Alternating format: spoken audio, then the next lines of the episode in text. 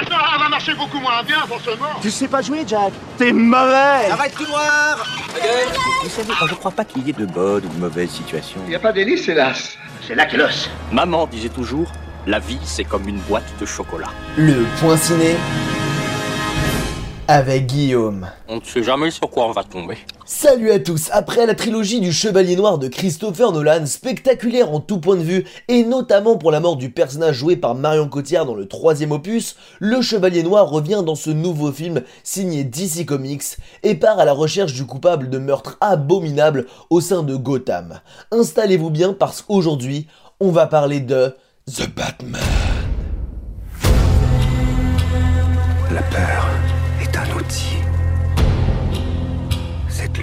Qui déchire le ciel, ce n'est pas qu'un appel à l'aide.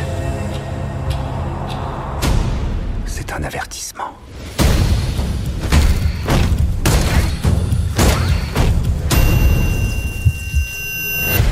Voilà deux ans que Batman se bat contre les gros méchants et instaure la paix sur Gotham City. Comme toutes les personnalités de la ville sont corrompues, c'est bien le seul à qui la population peut faire confiance. Aidé de son majordome Alfred et du lieutenant James Gordon, il va être confronté à une nouvelle menace. Un criminel meurtrier s'amusant à poser des énigmes sur ses lieux de crime. En parallèle de ça, il va croiser la route de méchants plus familiers, comme Catwoman, le pingouin, Carmine Falcon ou encore l'homme mystère. Il va donc devoir faire de nouvelles rencontres, démasquer le coupable et rétablir la justice, orchestrée autour de l'habit de pouvoir et de la corruption. Il va d'ailleurs vite se rendre compte que cette corruption est bizarrement étroitement liée à sa propre famille, les Wayne. Comment ça? Eh bien je vous laisserai découvrir ça au cinéma. Comme la plupart des productions américaines où il y a beaucoup d'argent en jeu, 100 millions de dollars pour ce film, le casting et la production a beaucoup changé, et ça n'a pas manqué.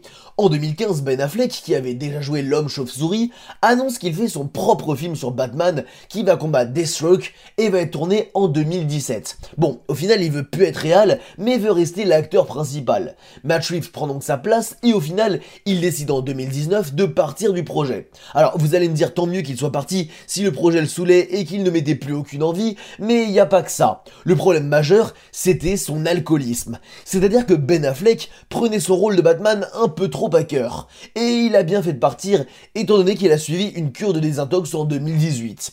Du coup, c'est Robert Pattinson qui prend sa place et a appris qu'il avait le rôle le premier jour du tournage de Tenet, le dernier Nolan. Un tournage qui a commencé sur les chapeaux de roue. Allez, dernière anecdote, pour la voir, Robert Pattinson s'est inspiré de William Defoe sur le tournage de The Lighthouse, disant qu'il avait une sorte de voix de pirate. Je crois qu'il s'est trompé de film. Allez, un nouveau Batman, à la fois film d'enquête policière, thriller psychologique et film d'action, à retrouver dans vos cinémas de la région.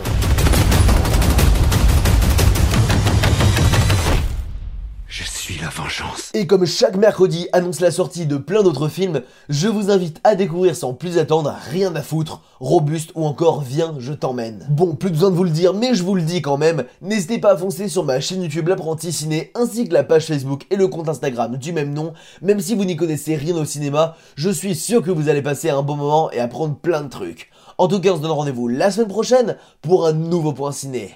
Et coupez